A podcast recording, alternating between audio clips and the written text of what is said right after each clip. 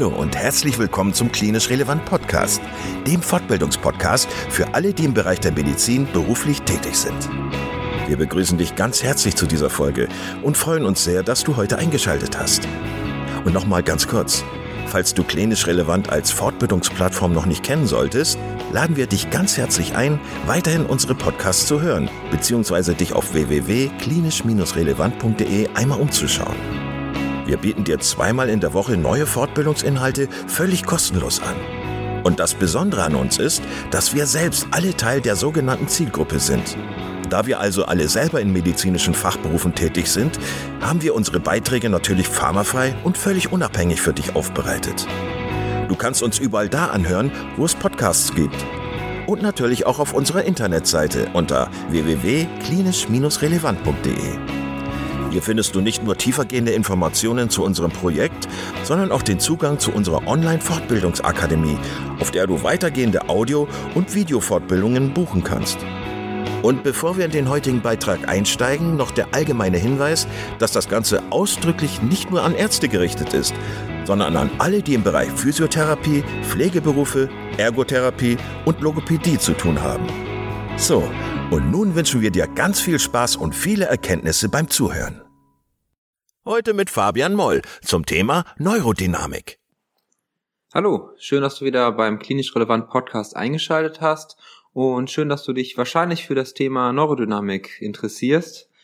Mein Name ist Fabian Moll, ich bin Physiotherapeut und arbeite an der Klinik für manuelle Therapie in Hamm und promoviere aktuell zum Thema Neurorehabilitation an der Universität Duisburg-Essen und möchte euch heute auf eine kleine Reise in die Dynamik des Nervensystems mitnehmen.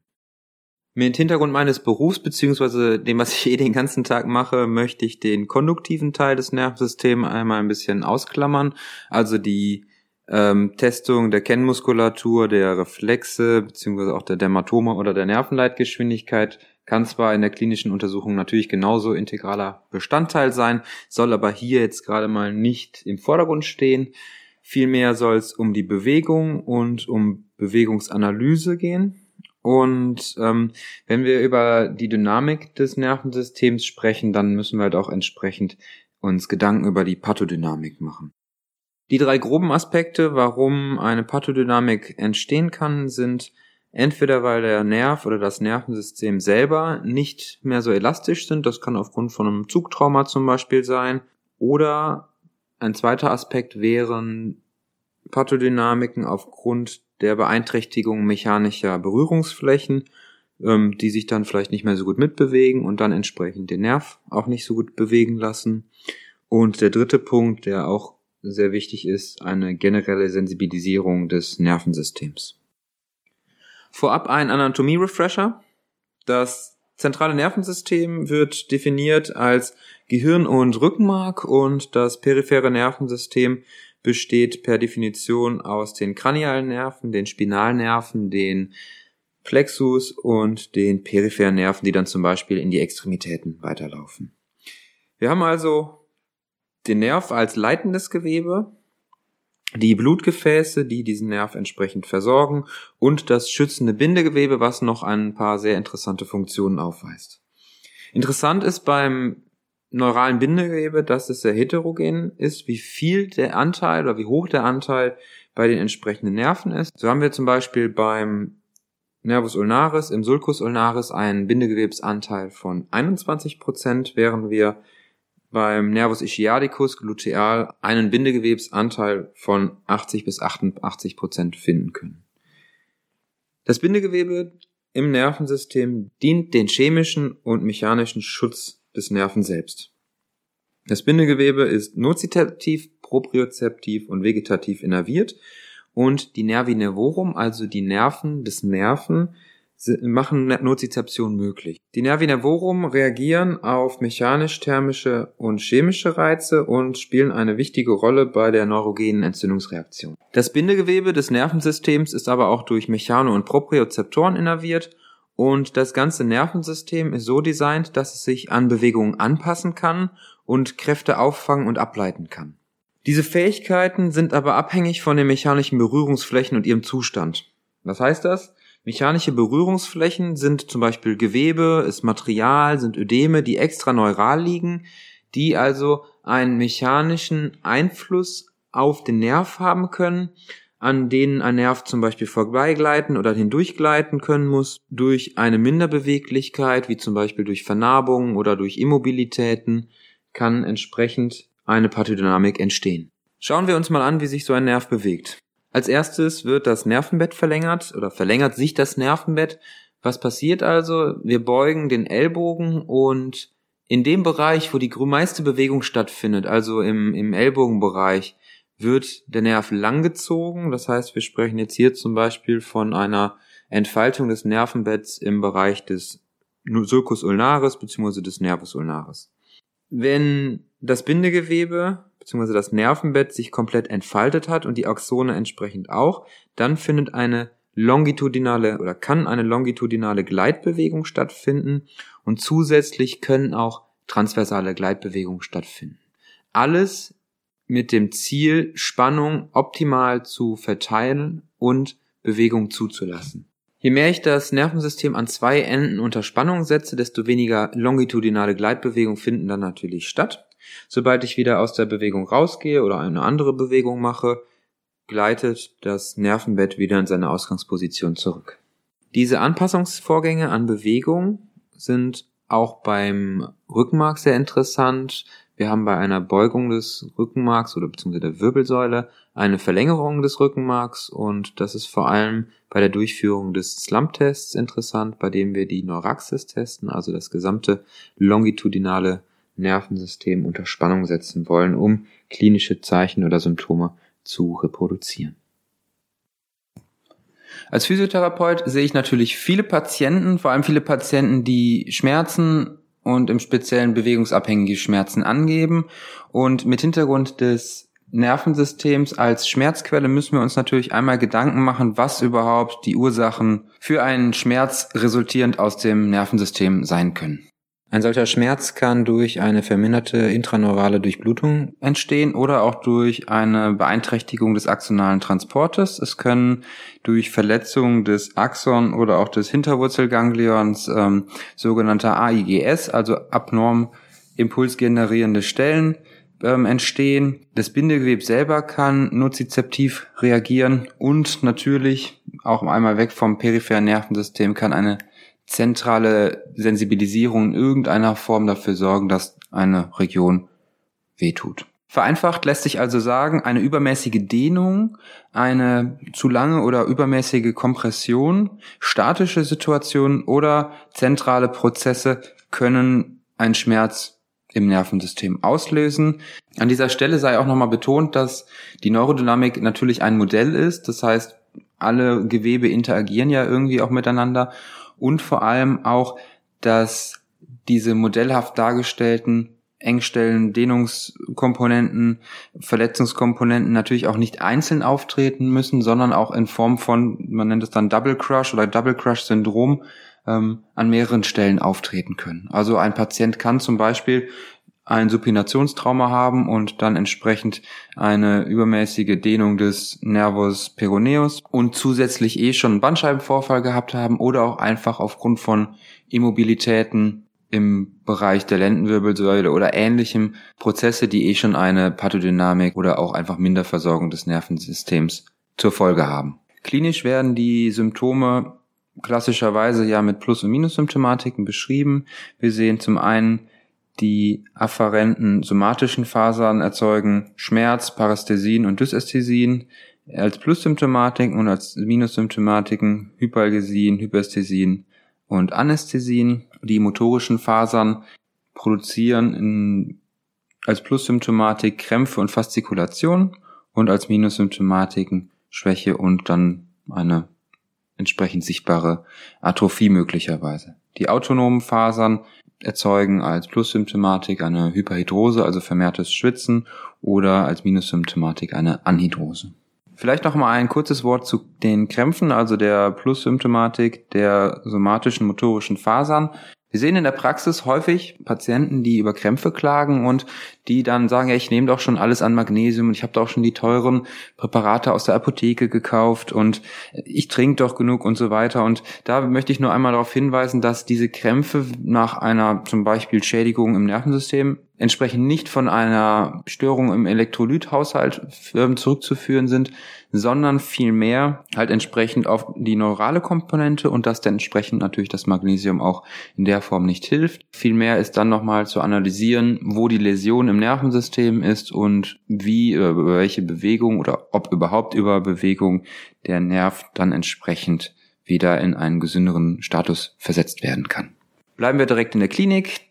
Stellen wir uns vor, wir haben einen Patienten nach Supinationstrauma, vielleicht drei, vier, fünf, sechs Wochen her. Der Patient ähm, ist beim Sport umgeknickt und es wurde über die Bildgebung festgestellt, dass keine knöchernen oder ligamentären Verletzungen oder irgendwas in der Richtung vorliegen und Patient gibt erstmal an, dass die ersten Tage natürlich schmerzhaft waren, dann wurde das ganze, die ganze Symptomatik besser. Die erste Kontrolluntersuchung beim Orthopäden war auch soweit gut und ein paar Tage oder Wochen später fingen dann ziehende Schmerzen an der Außenseite der Wade oder des Fußes dann entsprechend an. Mein Ziel ist als Therapeut dann neben dem Abklären von eventuellen Red Flags, Kontraindikationen beziehungsweise irgendwelchen systemischen Beeinträchtigungen zu differenzieren, ob es ein bewegungsabhängiges Problem ist, ob sich das Problem durch mich reproduzieren und dann natürlich auch beeinflussen lässt. Bezüglich auf die Neurodynamik ist dann vor allem wichtig, ein neurodynamischer Test ist dann positiv, wenn erstens entweder Symptome reproduziert werden, also die Symptome, die der Patient beschreibt in seinem, aus seinem Alltag oder aus seiner Krankengeschichte, wenn vergleichbare Zeichen ausgelöst werden können, also zum Beispiel ein Ziehen in einer Region, die sich da anatomisch auch zuordnen lässt. Und drittens, ob eine strukturelle Differenzierung möglich ist. Also die Differenzierung, kann es eine neurale Beteiligung geben oder nicht. Das findet vor allem über sensibilisierende Bewegungen statt, also über Bewegungen, die wir in Regionen machen, die deutlich weiter weg liegen. Bei meinem Patienten mit Supinationstrauma und Verdacht auf eine Pathodynamik kann ich dann entsprechend einen Straight Leg Race Test bzw. LASIK Test machen und den Patienten dann zum Beispiel, wenn ich jetzt hierüber Symptome reproduzieren könnte, über eine Bewegung der Lendenwirbelsäule, zum Beispiel über Lateralflexionen zur betroffenen Seite hin oder von der betroffenen Seite weg, über die, die neurale Bewegungskomponente entsprechend beeinflussen. Was sehen wir dann zum Beispiel, wenn der Patient eine Problematik hat, dass das Nervenbett sich nicht verlängern kann, dass wir über eine Seitneigung zur Seite hin, also zur betroffenen Seite hin, dann zum Beispiel eine Symptomreduktion feststellen können. Solche Ergebnisse von Tests zeigen uns dann erstmal in der klinischen Untersuchung, dass eine neurodynamische Beteiligung vorhanden ist. Was haben wir also für klinische Bilder, klinische Muster, Beschwerdebilder, die wir mal durch die neurodynamische Brille betrachten können? Ich gebe euch jetzt einmal einen Überblick über die mir in den letzten Jahren untergekommenen Beschwerdebilder, wo Patienten eine neurodynamische Beteiligung ähm, aufgewiesen haben. Die, die Aufzählung hat natürlich keinen Anspruch auf Vollständigkeit. Ich verweise dann an dieser Stelle nochmal an Anatomiebücher, an Neuroanatomiebücher von Trepel zum Beispiel oder auch die Literatur von David Butler oder auch Michael Shacklock. Im Bereich der oberen Extremitäten sind mir vor allem Patienten mit röntgenologisch nachgewiesener Daumensattelgelenksarthrose aufgefallen, die eine Pathodynamik des Nervus radialis ähm, aufwiesen. Patienten mit Karpaltunnelsyndrom, die vor allem im Bereich auch des Plexus brachialis oder der, also der unteren Halswirbelsäule im Grunde Steifigkeiten aufwiesen und dadurch ähm, sich auch sehr gut beeinflussen ließen, also durch eine Behandlung in der Region. Patienten mit Epikondylitis können natürlich eine tendo- oder myotendinöse Komponente haben, aber oftmals sehen wir auch dort Patienten, die eine Beeinträchtigung oder Pathodynamik des Nervus radialis oder natürlich auch Nervus ulnaris, wenn es um eine mediale Epikondylitis äh, sich handelt, geht. Und Patienten, die mit einem generalisierten Schulterschmerz beziehungsweise auch vor allem mit Bewegungseinschränkungen in der Schulter eine Pathodynamik des Nervus axillaris aufweisen.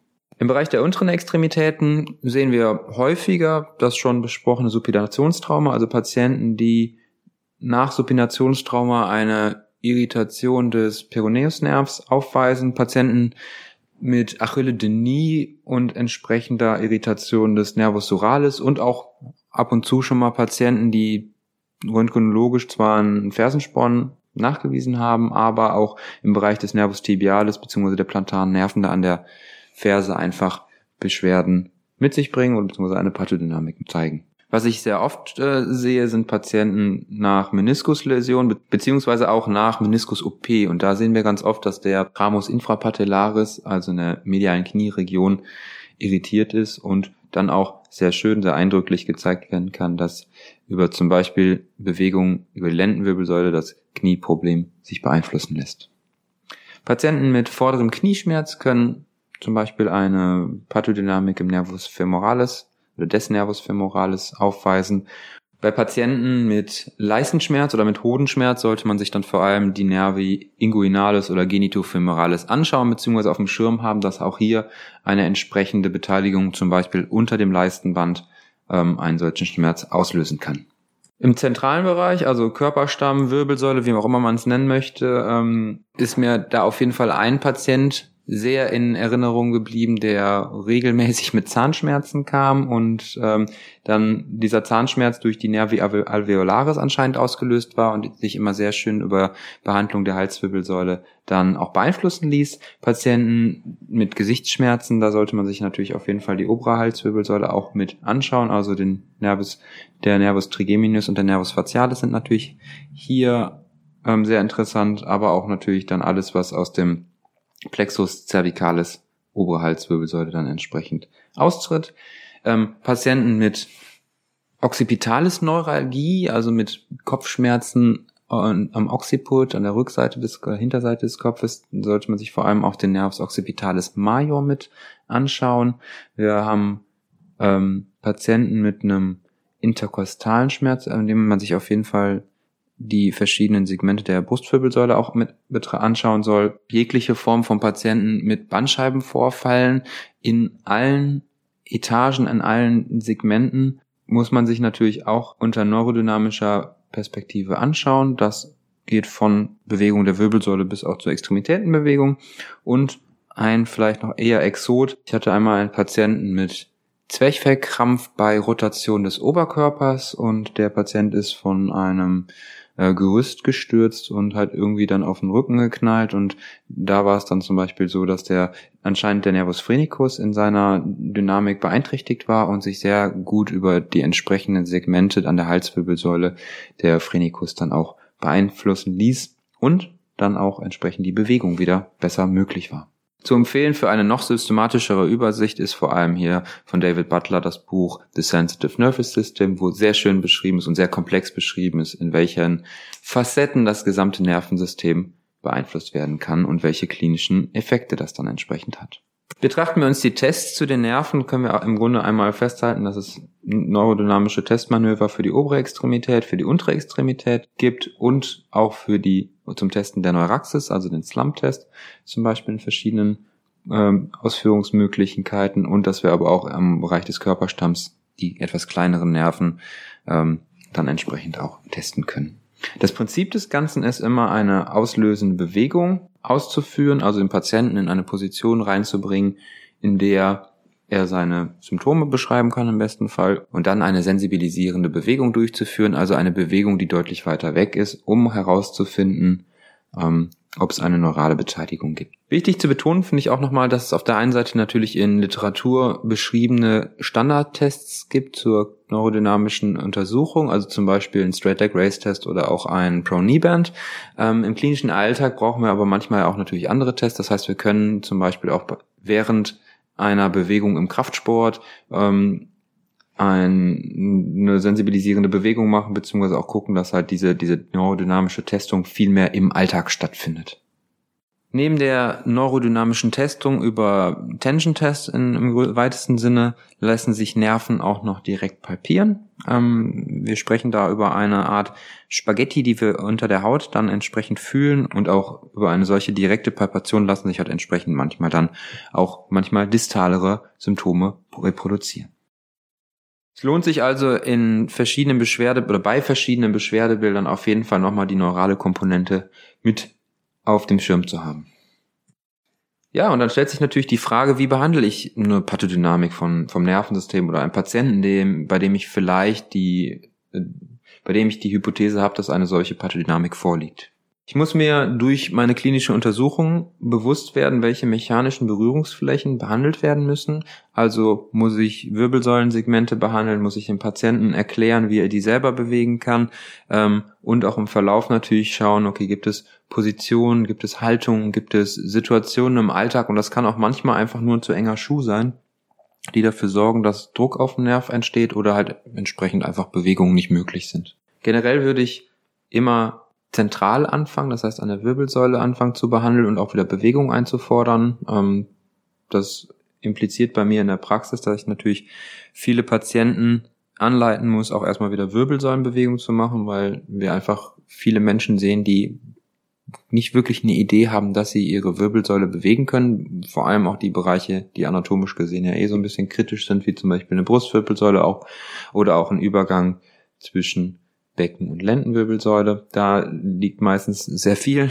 ähm, drin, beziehungsweise da kann man meistens schon ganz schön viel rausholen.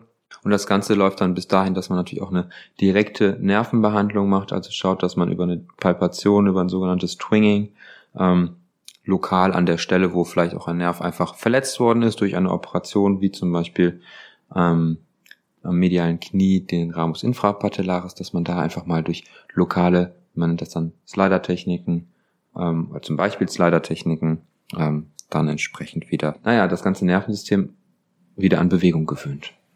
Und dann sind in der Literatur verschiedene Slider- und Tensioner-Techniken beschrieben, die im Grunde dafür sorgen, dass wieder ausladendere Bewegungen stattfinden oder dass der Patient wieder ausladendere Bewegungen durchführt. Meiner Meinung nach geht es da ganz viel darum, dass der Patient erstmal wieder lineare Bewegungen lernt oder sagen wir mal vielmehr über lineare Bewegung in komplexere Bewegung kommt und so für sich ein Modell entwickelt, wie er Stückchen für Stückchen in einer Auseinandersetzung, in einer Reflexion mit Schmerz und mit Einschränkung Stückchen für Stückchen wieder in ein Alltagsbewegen kommt. Das Ziel der Behandlung ist, dass der Patient wieder in Aktivität kommt. Das heißt, es müssen in irgendeiner Form alltagstaugliche Eigenübungen vom Patienten umgesetzt werden oder von mir erklärt werden. Und das, ich finde diesen Begriff Übungen immer so ein bisschen doof oder auch Hausaufgaben so ein bisschen. Vielmehr, finde ich, soll Patient verstehen, dass aufgrund von vielleicht einem Trauma, aber auch von, von Alltagsverhalten einfach gerade etwas nicht so gut läuft, also dass Symptome auftreten und dass er entsprechend da auch seinen Alltag etwas verändern kann und muss. Da das aber im Alltag meistens ein bisschen sehr komplex ist, benötigen wir einfach ein Bewegungslabor, also eine, eine künstlich erzeugte Situation, wo der Patient nochmal Dinge durchgehen kann oder auch einfach, naja, sich um sich kümmern kann.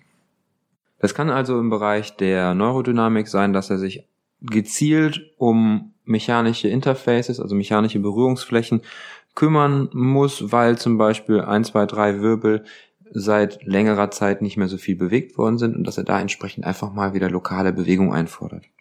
Oder dass er zum Beispiel über eine Slider-Technik oder ausladende Bewegung Stückchen für Stückchen mal wieder das, das Nervensystem mehrfach verteilt über den Tag an Spannungszustände, an Dehnungszustände im Grunde gewöhnen kann. Einfach um dem Körper wiederholt anzubieten, dass dieser Reiz nicht direkt pathologisch ist, beziehungsweise nicht direkt eine pathologische Reaktion hervorrufen muss. Mir geht es also meistens nicht wirklich um die Übung, sondern erstmal kommt die Bewegung bei einem Bewegungsproblem wirklich an der Stelle an, wo sie nötig ist. Viele Patienten scheinen ja auch damit abgestempelt zu werden, dass sie zu wenig Kraft haben oder so. Das glaube ich gar nicht mal. Meistens, so wie ich das sehe, findet einfach ähm, ein nicht wirklich differenziertes Bewegen statt. Wir müssen uns also bei Übungen erstmal ganz klar machen, was ist das Ziel? Also möchte ich mobilisierend einen Einfluss haben, möchte ich konfrontierend einfach einen Einfluss haben. Ich muss mir Gedanken machen, wie irritierbar ist der Patient. Also kann ich, muss ich den Patienten mehrfach am Tag eine kleine Dosis üben lassen? Kann ich den Patienten überhaupt schon alleine etwas üben lassen, ohne davon auszugehen, dass er sich direkt beim nächsten Mal beschwert, weil egal was er macht, es alles weh tut? Wie hoch ist auch die kognitive Belastung des Patienten?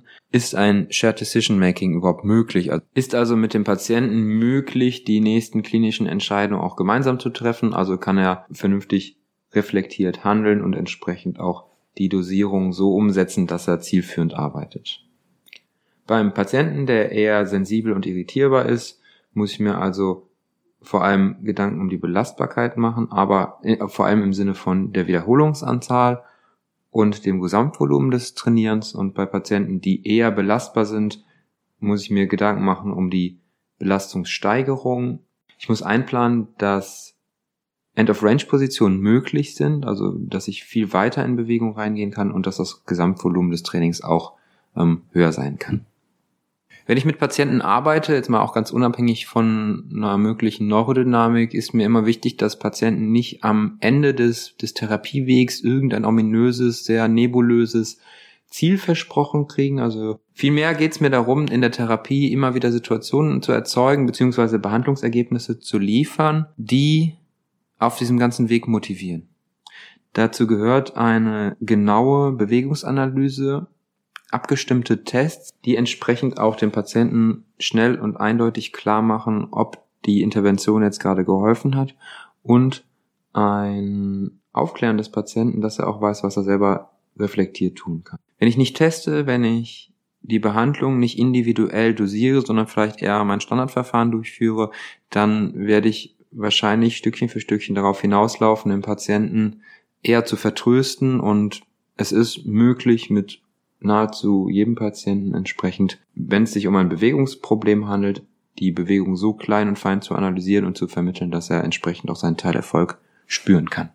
Vielleicht zum Abschluss noch zwei, drei Mythen, die im Bereich der Neurodynamik ähm, auftreten oder umhergeistern. Das eine sind sicherlich die schon erwähnten Krämpfe. Also bitte, wenn Patienten Krämpfe haben und die sich nicht durch Magnesium beeinflussen lassen, dann hilft nicht mehr Magnesium, sondern dann darf man gerne sich auch mal über eine neurale Komponente der Krämpfe ähm, Gedanken machen. Und dann gibt es zwei Dehnübungen, die herausgegriffen werden müssen, wobei meiner Meinung nach das ganze Dehnen eh sehr überbewertet wird, aber persönliche Meinung. Zum einen sehen wir oft Patienten, die eine Trapeziusdehnung angeboten kriegen oder erklärt kriegen, wo der Kopf zur einen Seite gezogen wird und dann die Schulter heruntergedrückt wird und dann der gestreckt, bei gestrecktem Arm das Handgelenk oder das Handgelenk gestreckt wird, also die Hand nach oben gezogen wird. Ähm, natürlich zieht das mehr, aber hauptsächlich zieht das deswegen mehr, weil wir auf dem gesamten ähm, Medianusnerv einfach ordentlich Zug bringen. Das macht in der Hinsicht dann keinen Sinn. Also wenn ich theoretisch einen Muskel dehnen möchte, dann lass doch die Armkomponente in der Form weg. Und die andere Geschichte ist die klassische Joggerdehnung, also wo die rückseitige Beinmuskulatur langgezogen wird, entweder im Stehen mit überkreuzten Beinen, mit, mit einem langen Bein nach vorne oder auch im, im Sitzen mit dem Zug an die Zehen. Und auch da muss man sagen, es macht einfach auch im Sportbereich wenig Sinn, einfach nur an diesem Nerv zu zerren. Das, das heißt, die Fußkomponente lässt sich tatsächlich angenehm rauslassen und wenn ich dann einen Einfluss auf die entsprechenden Muskeln, wie zum Beispiel Gluteus oder auch ähm, die ischiochorale Muskulatur haben möchte, brauche ich halt nicht mir zusätzlich noch Schmerzen zuzufügen, indem ich den Fuß da extrem ranziehe. Ja, das war das Thema Neurodynamik. Ich hoffe, ihr habt den ein oder anderen neuen Gedanken zur Untersuchung und zur Behandlung im Bereich des Nervensystems aufnehmen können und vielleicht gibt das dem einen oder anderen auch nochmal die eine Idee, Patienten anders zu betrachten, anzuschauen, Beschwerdebilder anders zu analysieren und dann nochmal auch natürlich in der entsprechenden Literatur quer zu lesen und einfach, naja, die manchmal doch etwas vergessenen Nerven mit in das muskuloskeletale Assessment aufzunehmen. Ich danke euch fürs Zuhören, für das Interesse und auch, dass ihr bis zum Schluss dran geblieben seid. Und wenn ihr Fragen habt oder mir Feedback geben möchtet, dann könnt ihr mich gerne über Instagram unter physioconsult oder auch über www.fabianmoll.de kontaktieren. Ich freue mich immer sehr über interdisziplinären Austausch, über Feedback und natürlich auch konstruktive Kritik. Vielen Dank, dass du heute wieder zugehört hast und unser Gast gewesen bist. Wir hoffen sehr, dass dir dieser Beitrag gefallen hat und du etwas für deinen klinischen Alltag mitnehmen konntest. Wenn dem so sein sollte, dann wie immer gerne der Aufruf, teile doch diesen Podcast mit deinen Kolleginnen und Kollegen, damit auch andere davon profitieren können. Und du darfst uns natürlich auch eine positive Bewertung bei Apple Podcasts hinterlassen.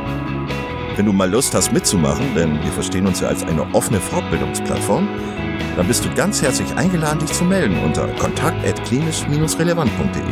Vielleicht gibt es ja ein Thema, das du ganz spannend findest und wo du dich besonders gut auskennst. Und dann würden wir sehr gerne mit dir sprechen. An dieser Stelle der Hinweis noch auf unsere Social Media Kanäle und unser Newsletter auf www.klinisch-relevant.de. Und es gibt wieder neue Kurse auf unserer Fortbildungsplattform. Das Ganze ist natürlich nicht nur für Ärzte, sondern auch für Physiotherapeuten, für Pflegende, Ergotherapeuten und für Logopäden konzipiert. Beachte auch, dass du einen 5-Euro-Gutschein bekommst, wenn du dich in unsere E-Mail-Liste für Newsletter einträgst. Dann kannst du mit diesem Gutschein in der Fortbildungsakademie einkaufen, denn da gibt es viele spannende Beiträge. Schau dich doch einfach mal dort um. Also, ich wünsche dir jetzt eine gute Zeit und freue mich schon, wenn du beim nächsten Mal wieder einschaltest. Pass auf dich auf, bleib gesund. Bis zum nächsten Mal. Ciao.